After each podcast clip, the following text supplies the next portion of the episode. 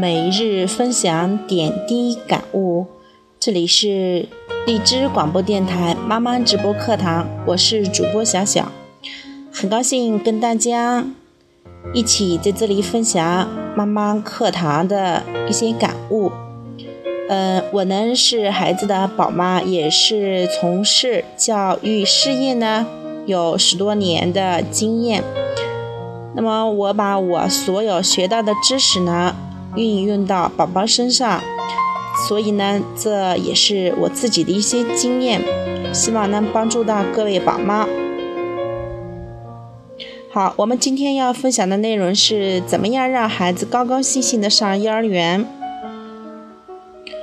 我们说，每年三月、九月初七的时候。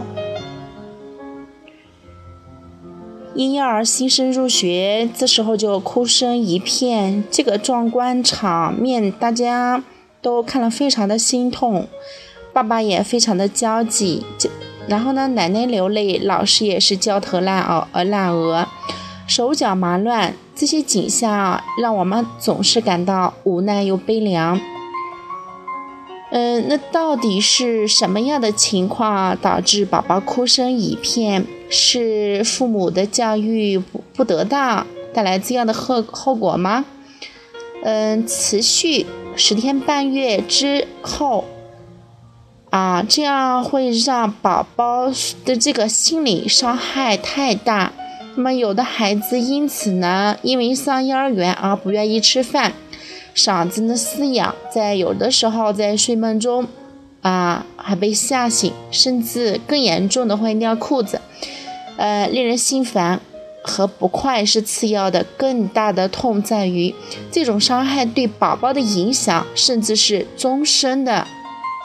那么，它会成为宝宝成长中一个挥之不去的阴影。他会从此感到害怕、不安全，变得会胆小、懦弱、不合群，甚至呢，强烈反抗幼儿园过集体的生活。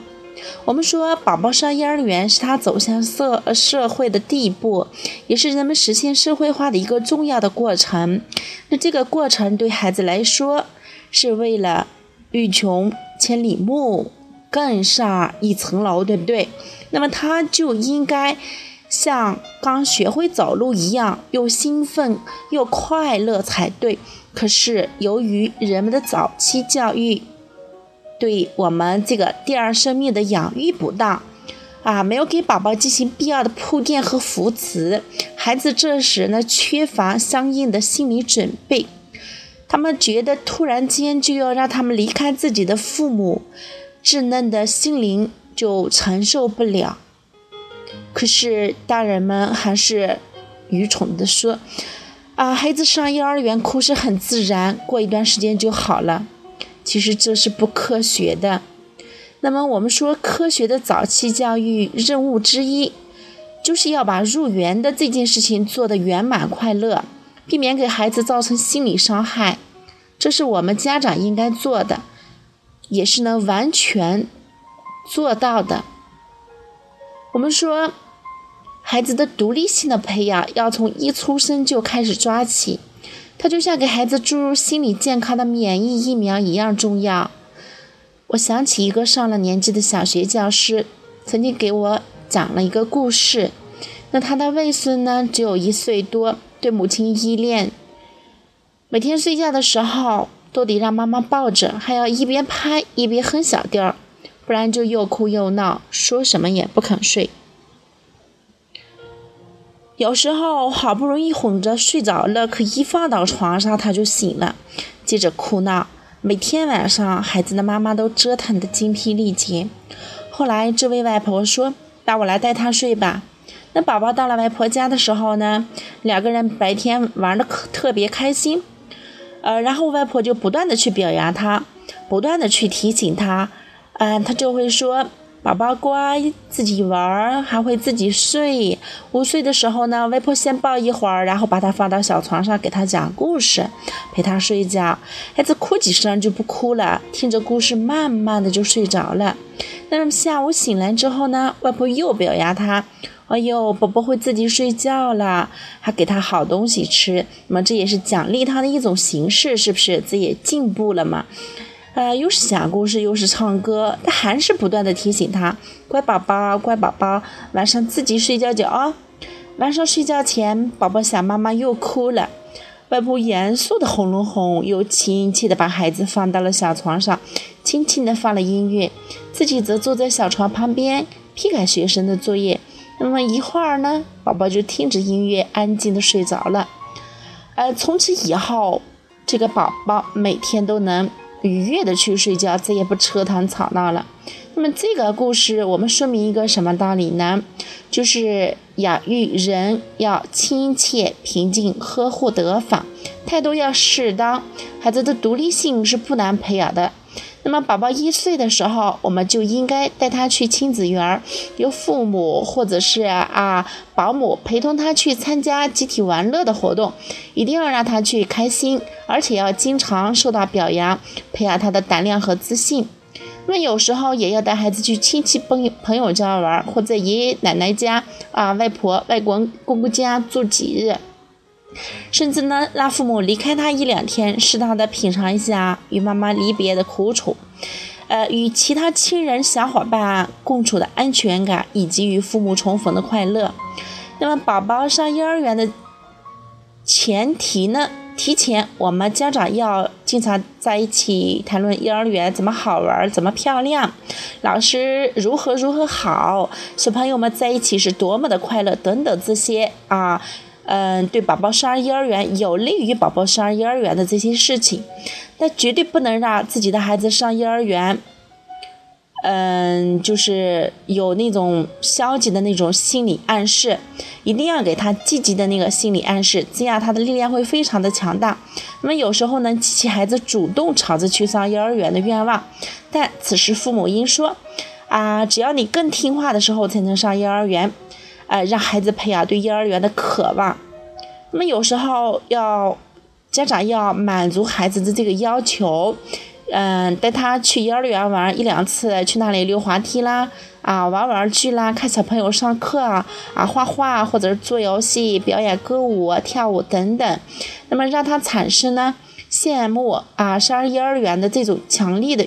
强烈的愿望，也要带孩子去见见啊幼儿园的老师，让孩子给老师送一枝花或者是一张画作为礼物，老师一定会大大的去夸奖他，并表示非常欢迎宝宝来。那这样呢，师生就有了感情，孩子上幼儿园不哭的条件就大体的成熟了，并且我们也可以啊预见，在不久的将来，孩子在幼儿园一定能活泼听话，大胆的发言。一定会尊敬老师啊，自信自强的。那么，而且各项活动活动都会很出色的。这样的孩子心理健康是最健康的。那么在这里呢，我要特别提醒父母家长，家中如果有保姆抚养孩子的话，一定要要把保姆当做家里的一名成员看待。嗯，让孩子呢。叫阿姨或者是姐姐，那么保姆们呢，也要把自己当家长看待，对孩子该怎么样教育就怎么样教育，既要和蔼可亲呢，又严肃认真，该宽的时候则宽，该严的时候则严。我们在家庭和这个婴幼儿呃幼儿园的这个共同努力和配合下，那么你说这个宝宝上幼儿园会不会哭闹？那有人可能说。这么一件小事就说这么多，呃，废不废话呀？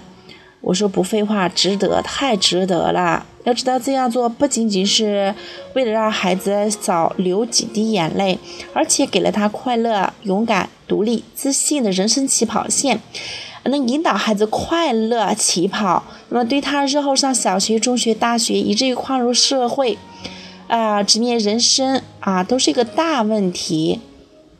嗯，